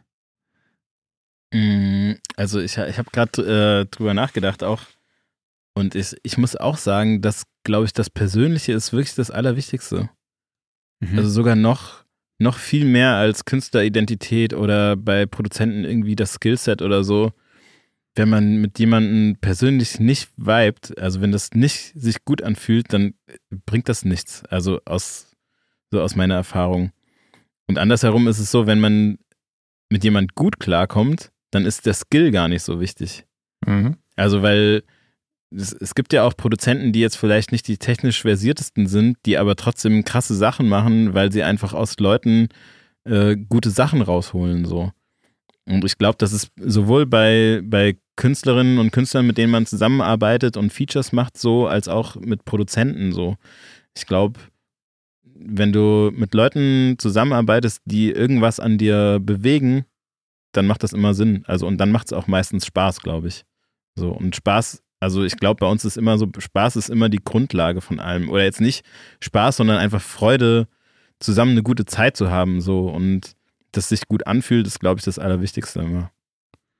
Ja, das ist ein guter Punkt, den du ansprichst, der hier auch oft im Podcast diskutiert wird, ne? dass ähm, ja oft die technischen Skills vielleicht gar nicht so wichtig sind im Vergleich zur Sozialkompetenz, nenne ich es jetzt einfach mal, ja, und zur Empathie und Sympathie, ja, also man kann der krasseste Engineer sein, aber wenn wir irgendwie keine Ebene hat mit den Musikern, dann funktioniert es halt auch nicht, ne? So. Ja, Voll. aber vielen lieben Dank für die, für die Antworten. Das, da war echt viel coole Sachen dabei. Ähm, genau, dann können wir das Thema auch an dieser Stelle äh, abschließen und ich übergebe wieder an den Kollegen und jetzt wird es ein bisschen technischer teilweise, ne? Ja, denn wir haben unsere Typfragen. Ich stelle euch immer zwei Antwortmöglichkeiten zur Auswahl. Ihr müsst euch für eine von beiden entscheiden, müsst aber nichts begründen. Mac oder PC? Okay. Mac. Mac, ja. Ich muss ein bisschen lachen, äh, weil wir haben eine Historie äh, beide zusammen. Mhm. Äh, wie, wie erkläre ich das jetzt am besten, ohne dass sich irgendjemand. Also man kann ähm, Mac OS-basierte Computer auch nachbauen ohne äh, Apple Hardware. Das ist so, ja. und äh, wir haben da beide äh, viel Zeit und viel Geld versenkt äh, im Glauben, geil, wir bauen uns jetzt den super krassen Mac Pro, der viel geiler ist und äh, viel mehr kann und zu einem kleinen Bruchteil des Preises äh, die, das Zehnfache an Leistung bringt. Ähm, und deshalb auf jeden Fall lieber Original Mac gleich, anstatt ja. äh, eine OS-Version mal kurz zum Laufen bringen und danach komplett wieder von vorn anfangen. Äh, das macht auf jeden Fall, davon rate ich auf jeden Fall ab. Alles klar. Geil. 1176 oder LA2A?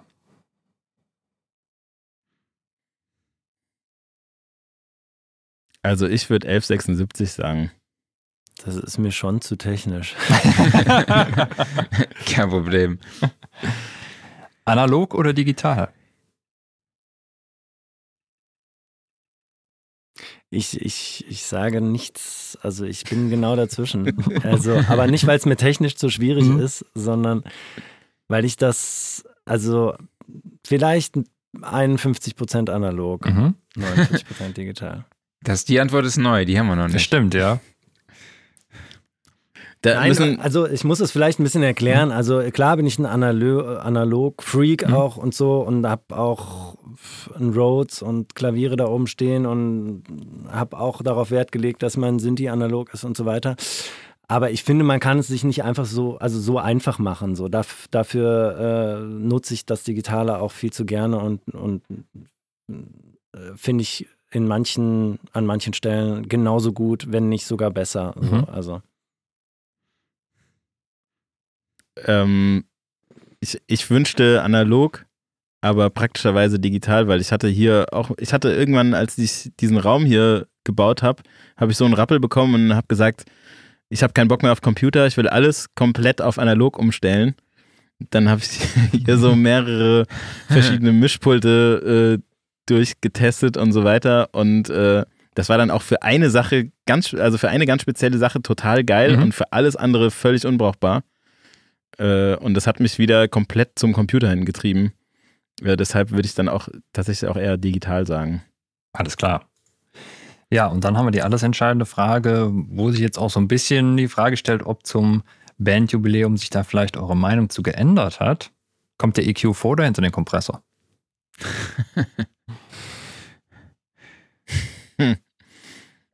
ja, also ich kann das gar nicht beantworten, weil es gibt ja so viele verschiedene Fälle, wo äh, jeweils das eine oder das andere sinnvoll ist. Deshalb, keine Ahnung. Also ich, aber ich würde sagen, schon eher vor. Mhm. Also, weil es meistens dann doch so ist, dass er eher davor ist, mhm. zumindest bei mir. Mache ich meistens auch so. Cool. 44,1 Kilohertz oder 48 Kilohertz? 44,1. Mhm. Keine Ahnung, was ist das? das macht dich so sympathisch, Moritz. Sehr gut. U47 oder U87? Gerne beide. das ist auch nicht schlecht. Das eine zum Singen, das andere für die Altersvorsorge? Das haben wir auch noch nicht. Ja, beide. Hm? Nee, das war zum Beispiel im Cloud Hill auch äh, wenn man das, oder wenn ich das kurz erzählen darf, ähm, das macht auch total Sinn, in so ein Studio zu gehen, weil dann steht man halt vor dieser Wand und da sind einfach, keine Ahnung, viermal U47, dann irgendwelche, noch viermal irgendwelche Mods vom U47, mhm. dann acht U87 in der Kiste, dann noch irgendwelche anderen Mods und aber wann hat man schon mal so eine Situation? Stimmt, Eigentlich nie. Klar. Also. Vinyl oder CD? Vinyl, auf jeden Fall. Also ich finde das schön, diese Entwicklung, die es nahm.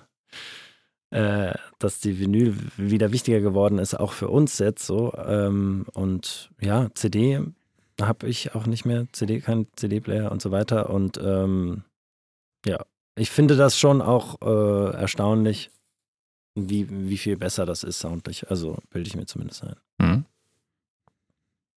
Ich sag CD. Mhm. CD ist schön. Nee, also, mir ging's, äh, ich habe neulich, äh, also ich habe einen, einen, kleinen Sohn auch und dann habe ich mich irgendwann gefragt, wenn der mich jetzt mit, äh, wenn der 24 ist oder so und der mich fragt, ey Papa, was hast du eigentlich gehört, als ich zwei war? Mhm. Und dann, also was soll ich denn dann machen? Weil ich höre jetzt, also natürlich vorwiegend Spotify oder irgendwas. Dann kann ich ja nicht mein, ich kann jetzt nicht mein Handy einfrieren Stimmt. und den, mhm. dem in 22 Jahren dann sagen, so hier, guck mal, das war damals äh, dieses Gerät und dann haben wir so Streaming gehört. Mhm. Und wenn ich, äh, deshalb habe ich tatsächlich angefangen, Alben, die ich richtig oft höre, mir wieder auf CD zu kaufen, damit ich einfach in 30 Jahren dem die CD geben kann. Ach, geil. Und die Wahrscheinlichkeit relativ groß ist, dass es dann noch irgendwie, irgendwo wird es schon noch einen CD-Player geben, so. Und dann wird die Qualität auch noch einigermaßen okay sein, denke mhm. ich. Ja, sehr cool. Früh raus oder spät ins Bett? Früh raus. Leider beides. Mhm. Das ist, glaube ich, auch die meistgenommene Antwort, beides. Ja. Und abschließend Wein oder Whisky? Wein. Auf jeden Fall Whisky. Sehr gut. Danke euch. Geil. Dann haben wir die nächste Kategorie, die nennt sich Workflow der Woche. Gibt es irgendeinen Workflow, den ihr in der letzten Woche intensiv genutzt habt? Das kann ein Plugin sein, das kann irgendwie eine Infrastruktur zum Datenaustausch sein, das kann äh, ein Stift sein, weil ihr sagt, ja, ich schreibe mir meine Notizen jetzt nicht mehr in die To-Do-Listen äh, auf dem Apple oder auf dem Mac, äh, sondern ich schreibe mir jetzt alles per Hand auf. Habt ihr da was?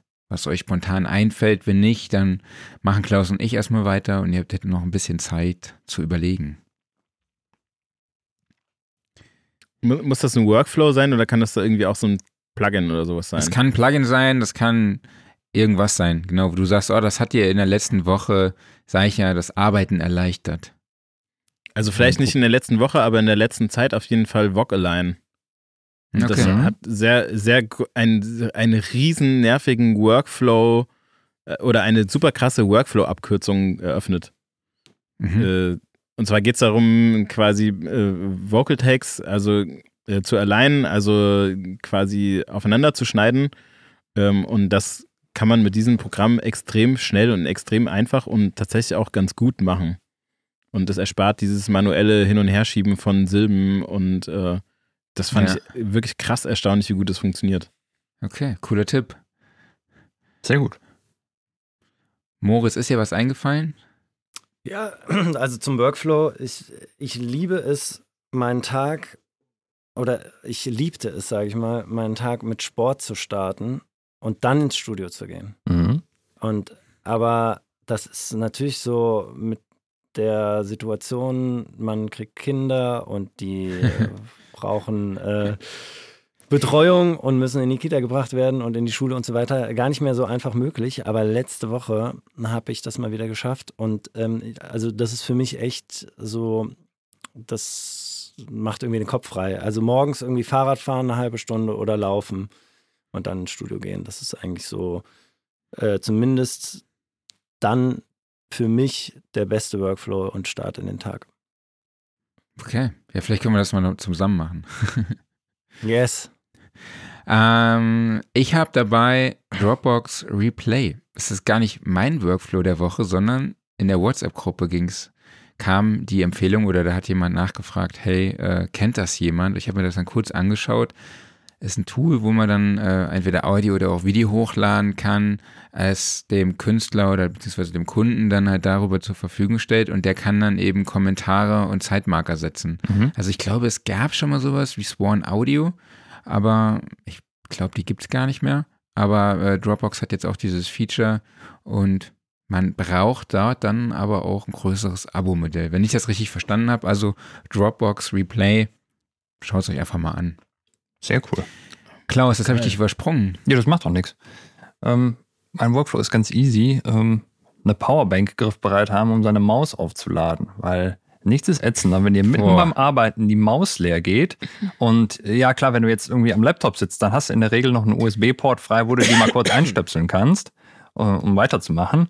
Aber wenn dein Tower halt so mitten unterm Tisch steht und du musst dann irgendwie hinter den Tisch kriechen und da ein USB-Kabel langlegen und das ist dann auf einmal zu kurz und reicht nicht bis oben und was weiß ich nicht was alles, kurz die Powerbank aus der Schublade nehmen, einstecken, weiterarbeiten.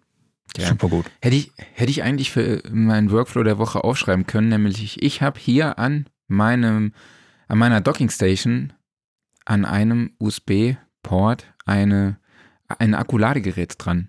Da sind dann acht Akkus drin und jedes Mal, wenn da die Maus leer ist, packe ich die Akkus aus, ah. raus und tausche die Akkus einfach. Und so habe ich immer aufgeladene Akkus für die Maus, weil mich genau das, was du beschreibst, Geil. einfach so hardcore genervt hat.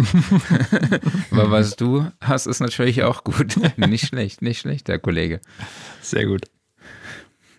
Genau. So, dann haben wir noch unseren Referenztrack. Wir haben eine Spotify-Playlist, die wir jede Woche mit neuen Songs befüllen. Und liebe OK Kids, habt ihr einen Referenztrack, äh, wo ihr sagt, der ist besonders toll gemischt, gemastert, hat spezielles Songwriting oder besonderes Sounddesign, egal welches Genre, egal welches Jahrzehnt?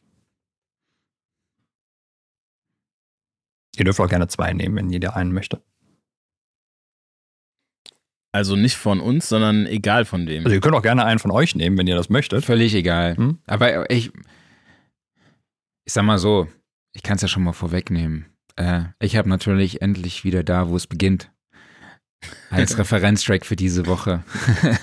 also damit seid ihr schon mal. Alright. ja. Dann haben wir noch einen. Sehr gut. Äh, oh Gott, das ist ja total schwer. Lieblingssong Kann, aus deiner Jugend. aus meiner Jugend? Aber es geht ja äh, auch um äh, guten Sound, oder? Muss nicht, er muss nur so, auf eine Art und Weise besonders sein. Das heißt, du äh, hast früher keine Musik gehört mit gutem Sound. nee, die war schlecht. äh, äh, ich nehme von Nine Inch Nails Even Deeper, weil Sehr da cool. hat Dr. Dre äh, assisted. Und der klingt heute noch extrem geil. Ja, mega. Cool. Alles klar. Packen wir dazu. Okay. Klaus, was hast du dabei? Ja, ich habe, ähm, ich dachte die Tage, oh, ich habe mal Lust, mal wieder Trainspotting zu gucken. Und dann fiel mir natürlich Born Slippy von Underworld ein. Und ja, das ist ein Song, der ist irgendwie so von seiner Art und Weise ziemlich einzigartig. Also er fängt halt mit diesen hypnotischen Chords an, die die ganze Zeit durchlaufen am Anfang.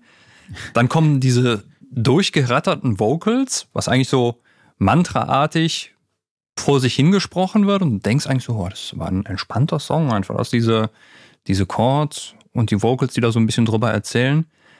Und dann ballert halt einfach diese Bassdrum die ganze Zeit durch, ne? Und du hast nichts Melodiöses mehr und einfach nur noch Vocals oben drüber. Und irgendwann kommen die Chords dann zurück und dann ist der Song auch vorbei. Ein Mega-Ding. Äh, erschien ursprünglich 95, wurde dann, glaube ich, 96 für den Film nochmal re-released. Ja, tolle Sache von Underworld. Okay, danke euch. Dann, ja, sind wir auch am Schluss angelangt. Aber nochmal an euch beide die Frage, wo findet man euch online, beziehungsweise auf Social Media? Und ganz wichtig, ab wann gibt es die Platte? Also man findet uns auf allen Plattformen unter dem Namen OKKid. Äh, bei Instagram OKKidOfficial, OKKid-Official. Ähm, ansonsten okkidmusik.de ist unsere Homepage. Und die neue Platte ist ab 16.02. Äh, erhältlich. Oder dann hält man sie in der Hand, wenn man sie jetzt vorbestellt.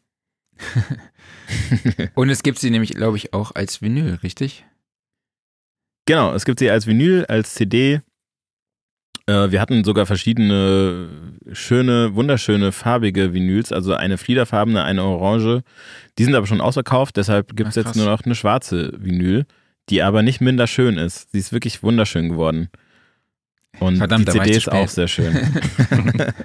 also die, die CD gibt es dann für deinen Sohn und die Vinyl für mich. genau.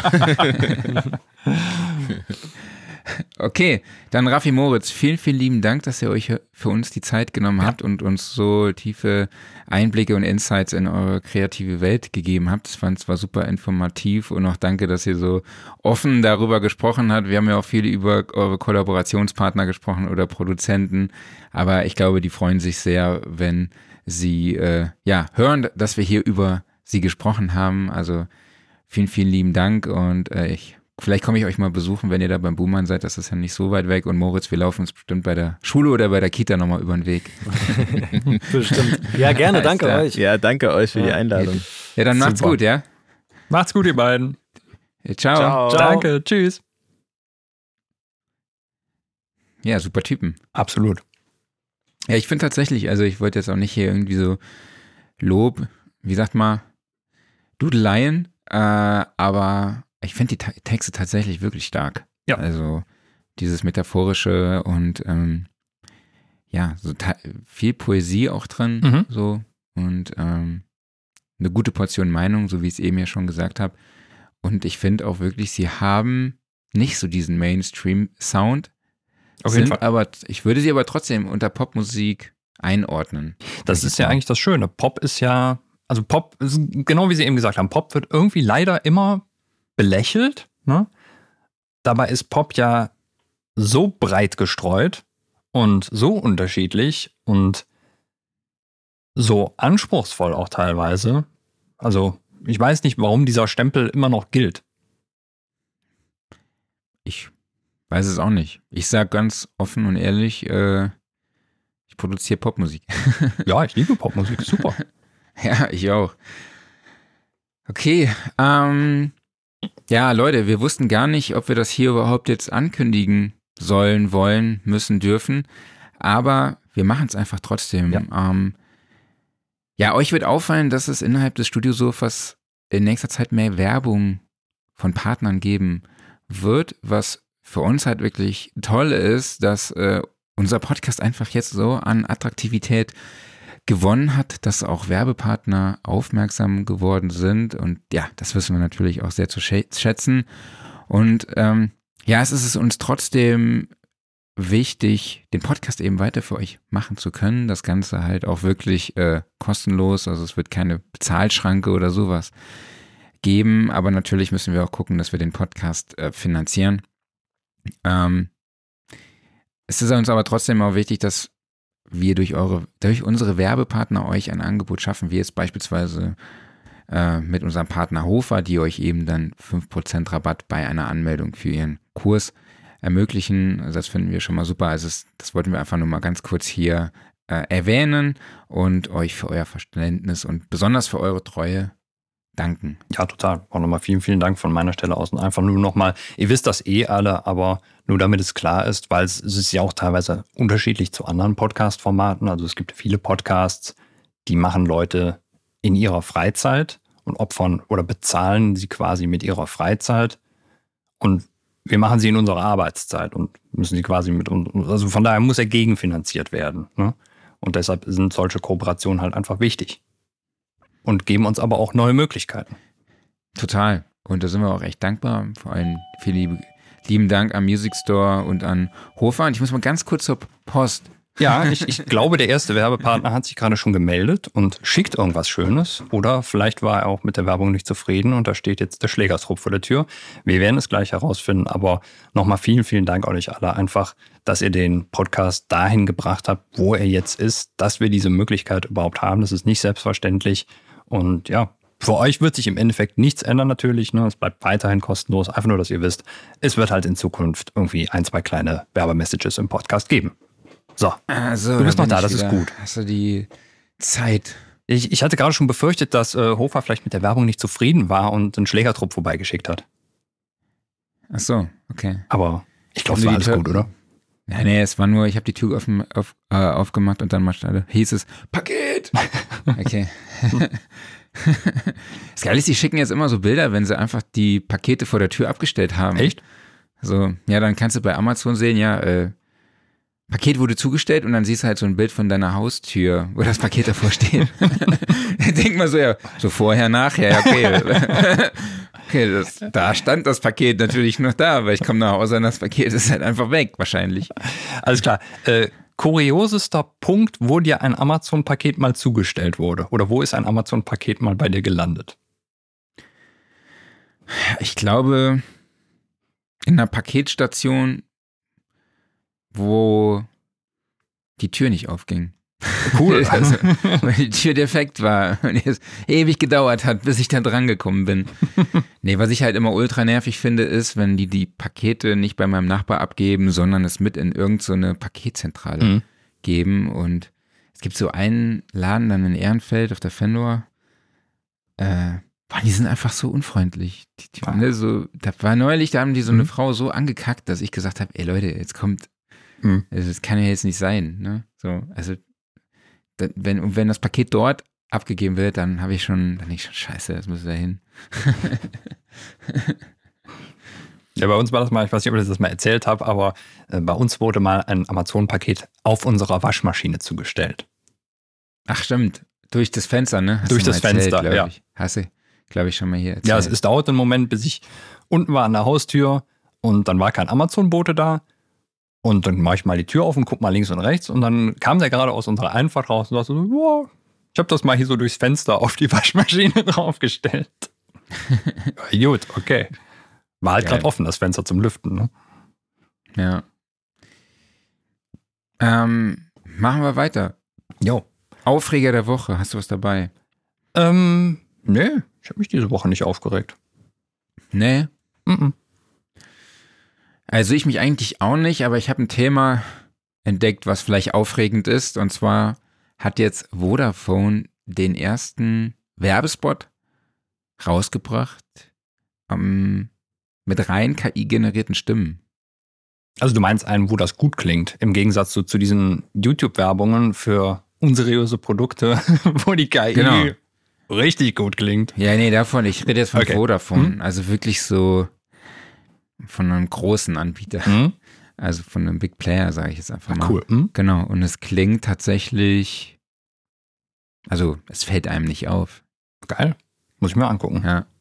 Ich, ich überlege sogar, ob man die Kinderstimme, also es ist eine Stimme dabei, würde mhm. ich als Kinderstimme einordnen, ob die nicht extra so generiert wurde, dass sie genderneutral ist. Also ich kann nicht raushören, ist es ein Mädchen oder ist es ein Junge. Das würde mich vielleicht okay. interessieren, aber Genau, ich hatte also, ich abonniere da so ein Podcasting, Newsletter, der heißt Mix, Mixdown von äh, OMR. Da war da neulich ein Bericht darüber. Und ja, ich bin jetzt gespannt, wann unser Podcast KI generiert kommt. Also wir quasi, also man einfach nur noch unsere Stimmen hört, wir das aber gar nicht sind, sondern das ist irgendein Text, der da vorgelesen wird. Ja, oder wo wir simultan übersetzt werden ins Spanische zum Beispiel. Äh, zum Thema Amazon-Paket. Ne? Könnte, plötzlich sitze ich da ja. im Video und kann Spanisch. Äh, mega, ne? Sollten wir mal ausprobieren. Geil. zum Thema Amazon-Pakete noch kurz hat Thor geschrieben, hinter einer Paketstation, 15 Kilometer von meiner Heimat entfernt. Rat mal, was nicht mehr da war. Ja, da kann man die Paketstation stellen. Die sind ja sehr kreativ da teilweise. Ja, ich finde es super. Mhm. Neulich habe ich extra, hat es geregnet, habe ich extra so eine, so eine Plastiktüte rausgestellt. Geil. Der Mann denkt da einfach mit. Ne? Wahnsinn. Ja. Sehr gut. So. Manchmal. Ja. Ja, doch, doch. Du bist schon jemand, der mitdenkt. Merke ich immer wieder. Offline-Modus. Was hast du geguckt? Boah, Offline-Modus, ich glaube, ich habe einfach nichts dabei, weil. Karneval. Also, obwohl. Tetris, doch, stimmt. Ah, Super Mario Land hast du gestern. Abend. Nee, ich habe es jetzt erstmal beiseite gelegt. Okay. ich habe jetzt dann nochmal Tetris reingemacht, aber Geil. ich wollte gestern Abend eigentlich unbedingt die Rakete, die erste, aber ja, ich bin dann bei 90.000 gescheitert. Mhm. 90.000 Punkten, die kommt glaube ich erst bei 100, ne? Bei 100.000 Punkten nicht. kommt die glaube ich, die Rakete, ne? Mhm. Genau. Aber ich glaube, das ist mein Offline-Modus. Also es ist echt so abends ins Bett gelegt und einfach noch ganz kurz, so 10 Minuten Viertelstunde da so ein bisschen Easy Gaming. Sehr cool. Dann, ja. Hast ja, das, stimmt, das ist so das Einzige. Ja. Hast du das zufällig mitgekriegt vor, keine Ahnung, wie lange ist das her? Vielleicht zwei Monate oder sowas, ähm, wo jemand das Tetris auf dem NES zum ersten Mal quasi inoffiziell durchgespielt hat. Ja, das habe ich mitbekommen. Man wusste gar nicht, dass das geht. Ne? Es geht ja auch gar nicht. Ne? Also du kannst das Spiel eigentlich nicht durchspielen, weil Nintendo sich gedacht hat, so, pff, so, so weit kommt eh keiner. Ne? Und ja, ja. das war ja früher oft bei so alten Spielen so, irgendwie zum Beispiel ein Pac-Man oder sowas, kannst du auch nur irgendwie so und so lange spielen und irgendwann stürzt das Spiel an einer festen Stelle ab. Und das ist dann okay. quasi durchgespielt. Und beim NES Tetris war das so, also das läuft irgendwann in so einen Loop rein und dann wird das Spiel auf einmal glitchy, weil dann halt dann irgend so ein Bug kommt, dass da Sachen passieren, dann wird es auf einmal sehr dunkel und gedöns und keine Ahnung was. Und das hat man alles schon vorher halt mit so, ähm, ja, mit so Tools rausgefunden, wo die, die dann halt immer perfekt spielen. Aber jetzt hat halt ein Mensch es so weit geschafft, halt in diesen Bereich reinzukommen, dass es möglich ist, das Spiel durch irgendwelche völlig abgefahrenen Sachen, die du machen musst, irgendwelche Kombinationen oder sowas abräumen, das Spiel halt gezielt an einer Stelle abstürzen zu lassen. Und es wurde halt mal definiert, wenn man das schafft, dann hat man es quasi durchgespielt. Und das hat ein, so. wie alt war der? 12, 13 oder irgendwie sowas drum im Livestream, hat das halt geschafft und äh, ist danach nicht mehr so auf sein Leben klargekommen, dass er das geschafft hat. Ne? Aber das muss man sich mal angucken. Also erstens ja, gut, dieses ey, Tempo und, die, Präzis und die, die Präzision ist Wahnsinn. Also wenn der dann, also also ich habe mir schon vorher Gedanken gemacht, ob er mit seinem Leben klarkommt, wenn er sich da hinsetzt mit zwölf und einfach mal Tetris durchzockt an einem Stück, wahrscheinlich über zwölf Stunden oder Nee, so. das dauert gar nicht so lange. Also um an diesen nee. Punkt zu kommen, irgendwie, ja, lass es vielleicht eine Stunde oder irgendwie maximal zwei sein, ich weiß es nicht mehr genau, ne? Aber also was für ein Tempo das nachher hat und welche Präzision und es ist halt auch nicht mehr so gut sichtbar alles, weil es auf einmal komische Farbkombinationen sind und sowas. Also es ist okay. schon ziemlich beeindruckend. So, okay. ja. Was hast du dabei? Genau, ich habe den Super Bowl geguckt und ja, war halt cool wie immer. Eigentlich beeindruckende Show, tolles Stadion in Las Vegas. Und ähm, es war jetzt der längste Super Bowl der Geschichte, der zweite mit Verlängerung drin. Und ja, am Ende haben die Kansas City Chiefs gewonnen. Verdient, muss man sagen, auch wenn sie am Anfang längst nicht so gut gespielt haben wie die San Francisco 49ers. Und in der Halbzeit gab es dann eben den Ascher-Sonntag, weil Ascher hat halt gespielt und war eine coole Show. Ach, jetzt verstehe ich Jetzt hast du es kapiert. Oh, okay. Ich habe eben gar nicht gemerkt, was du, also verstanden, was du, was du meinst. Ja, also ähm, Ascher hat halt einfach mal wieder so ein, so ein Best-of seiner ganzen Klassiker gespielt und waren halt, wer war noch mit dabei als Stargast? Alicia Keys war dabei, äh, Lil Jon war dabei, Ludacris und noch diverse andere, die ich jetzt vergessen habe. Show natürlich bombastisch, was die Tänzer da abgerissen haben, Wahnsinn. Und auch sonst, er hat auch gut performt. Coole Show. Okay. Gear Corner haben wir gar nichts wieder, ne? Es ist irgendwie nee, also es, Hose, ne? Es so. geht gerade die Gerüchteküche um einen neuen polyphonen Moog Synthesizer rum. Und ja, das sind, es tauchen halt so, so Bilder auf. Aber man weiß wohl noch nicht so genaues. Aber es könnte jetzt demnächst mal ein neuer Polyphoner Moog ins, ins Haus schweben, was auch immer da passiert. Wäre mal eine schöne Sache. Okay, würde ich sagen, warten wir mal, warten wir mal ab. Jo. Was da so noch passiert, ne? Ja, und ansonsten ist halt immer noch so die Leere nach der Nähe. Ja. Alles weggesogen. Alles weggesogen, ja. Ja. Okay, dann würde ich sagen, machen wir einen Sack zu, Deckel drauf, oder? Ja, Mittwoch, Nachmittag um 15 Uhr. Komische Zeit immer noch. Völlig ungewohnt. Gerade. Ja, genau. Ich komme gerade gar nicht klar auf mein Leben. Nee, nee, nee, nee. Du musst erstmal Tetris zu Boeing durchspielen. Ne? genau. Aber wir treffen uns, äh, wir veröffentlichen trotzdem erst Donnerstag, ne? Wenn du möchtest, machen wir das so. Ja, Gut. wenigstens ein bisschen Routine. Okay, alles klar. Genau. Dann dann würde ich sagen, ähm, folgt uns überall, wo ihr uns sowieso schon folgt und zuhört und ja. unsere Sachen kauft. Und wir sehen uns nächste Woche wieder. Genau, wer kommt denn nächste Woche? Johannes Frank. Sehr cool. Am Donnerstag. Da, ja, bisher ist Donnerstag geplant. Bisher ja. ist Donnerstag geplant. Ja, wunderbar. Alles Aber klar. ich habe heute einen super Gast ja. klar gemacht. Oh. Dieter Falk. Oh. Dieter Falk kommt im April zu uns in Podcast. Freue ich mich mhm. schon drauf. Nice. Wunderbar.